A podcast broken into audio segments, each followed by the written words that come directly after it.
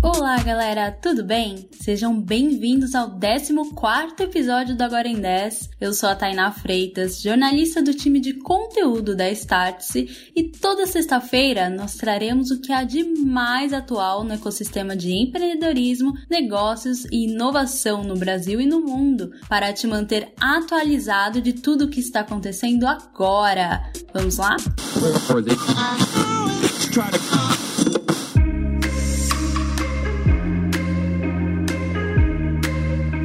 Vale do Silício é, reconhecidamente, o ecossistema mais inovador do mundo. Isso não significa, no entanto, que não existe concorrência. Nós sabemos que a China tem se destacado cada vez mais, principalmente nos setores de finanças e varejo, mas agora é Miami quem quer se tornar uma Miami 2.0. Francis Soares, prefeito da cidade, está vestindo essa camisa. Ele deseja criar uma cidade baseada na nova economia, com polos constituídos por pessoas que inovam em áreas como inteligência artificial, blockchain, criptomoedas e outras tecnologias.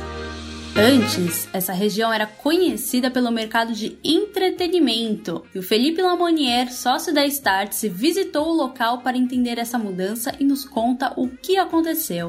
Então, o cenário antes de pandemia, se me perguntassem, Felipe, é, você acha que Miami vai ser um polo relevante de inovação e empreendedorismo startup? Eu estaria certo para dizer para vocês que não. E aí, o que, que aconteceu? Eu não sei quantos de vocês é, acompanham a evolução da pandemia aqui nos Estados Unidos, mas o estado da Flórida foi um estado que sofreu muito pouco uh, os impactos da pandemia. Pelo contrário, ele se beneficiou dos impactos da pandemia. Porque no momento que Nova York né, fechou todo o estado e a cidade, a Califórnia fechou todo o estado e o Silicon Valley fechou também, e essas pessoas foram para Miami. Foram para Miami para passar temporada, para passar um, dois, três, quatro meses ou o tempo que durarem a pandemia. Só que com toda essa configuração que está acontecendo agora no mercado, eles começaram a se questionar: poxa, por que tá tão legal essa experiência que eu estou tendo aqui em Miami? Por que, que eu não posso passar aqui o resto, resto da minha vida e trazer os meus negócios para cá? E isso começou a acontecer.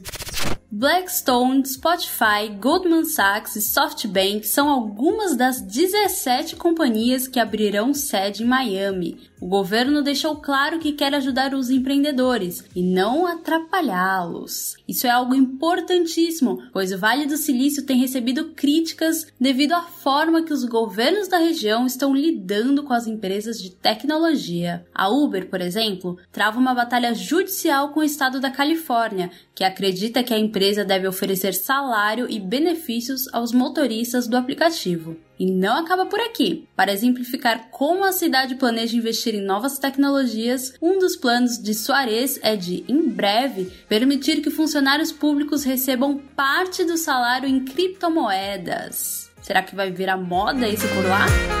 Queremos saber de você. Você acredita em Miami como um novo polo de inovação? Nos conte em tainarobstarts.com. Por aqui, as expectativas são altas. E devo dizer que a Starts já está preparando uma imersão neste novo ecossistema. Tem mais informações sobre isso na plataforma Starts no app.starts.com.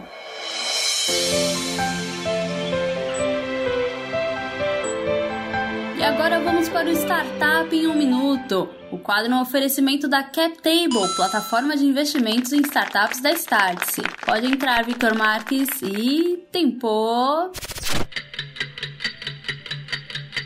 O grande destaque da semana no mundo das startups foi a aquisição de 40% da CapTable pela Startse. A relação entre CapTable e Startse é de longa data, mas a Startse resolveu dobrar a aposta e a parceria deve se intensificar ainda mais. Você pode estar se perguntando, mas o que tem a ver investimento em startups com a Startse? Bem, tudo. A Startse já é a plataforma que traz conteúdos relevantes sobre o agora, cursos, talks e tudo que você precisa para se manter atualizado num mundo em frequente mudança. A CapTable traz a oportunidade de colocar em prática, mesmo que você não empreenda, tudo que você aprendeu na Startse através do investimento em negócios escaláveis. Conheça a plataforma em captable.com.br.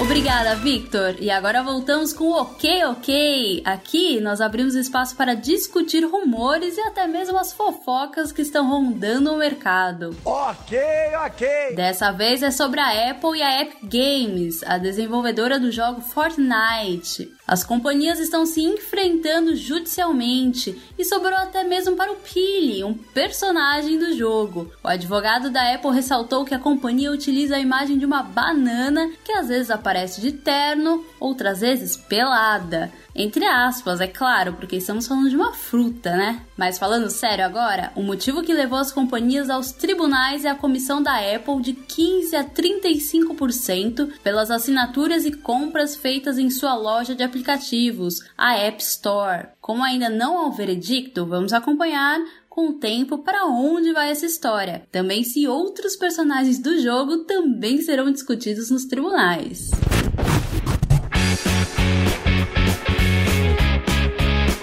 Agora vamos ao nosso termômetro da semana. É importante ressaltar que todos os acontecimentos que direi a seguir possuem mais detalhes na plataforma Startse, tá? E lá no app.startse.com caso você queira saber mais. Tá quente, Zero Bank. Ainda falando sobre jogos, há uma fintech brasileira que está de olho nesse setor, a Zero Bank. O banco digital falou nessa semana, exclusivamente a Startse, que está criando benefícios exclusivos para gamers. Entre as iniciativas, há até mesmo cashback, o dinheiro de volta, de 50% de um curso para quem quer se tornar um profissional. Em breve, a expectativa é que a fintech permita a comercialização das moedas de jogos dentro do próprio banco. Essa é uma mudança muito interessante para o sistema financeiro, porque até agora as empresas estão negociando ativos, mas como Bitcoin, algo que existe digitalmente no mundo real.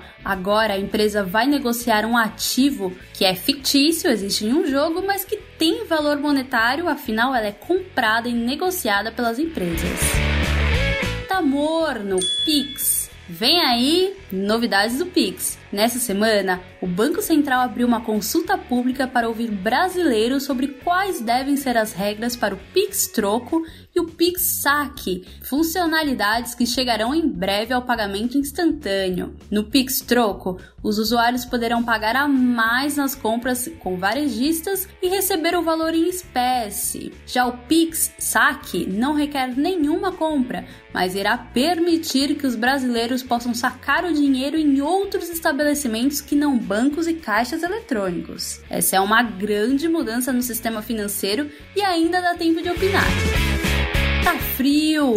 Bitcoin. A Tesla desistiu de aceitar o Bitcoin como forma de pagamento, o que fez o valor da criptomoeda cair mais de 12% após um anúncio. Agora eu vou pedir a voz do Google para nos contar a justificativa que Elon Musk deu no Twitter.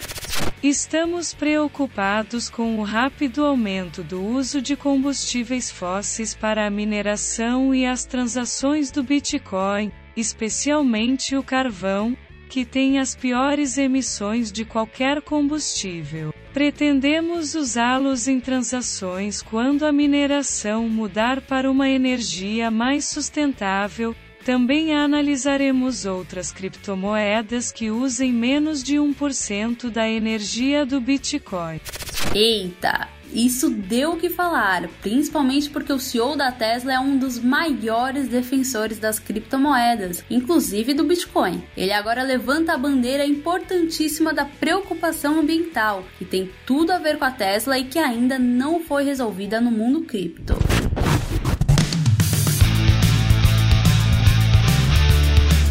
E este foi o 14 episódio do podcast Agora em 10, uma produção Startse que vai ao ar toda sexta-feira às 11 horas da manhã. A apresentação é minha, Tainá Freitas, com roteiro de Tainá Freitas, Alberto Cataldi, Sabrina Bezerra e Victor Marques, e edição da Aerolitos, edição inteligente. Até mais!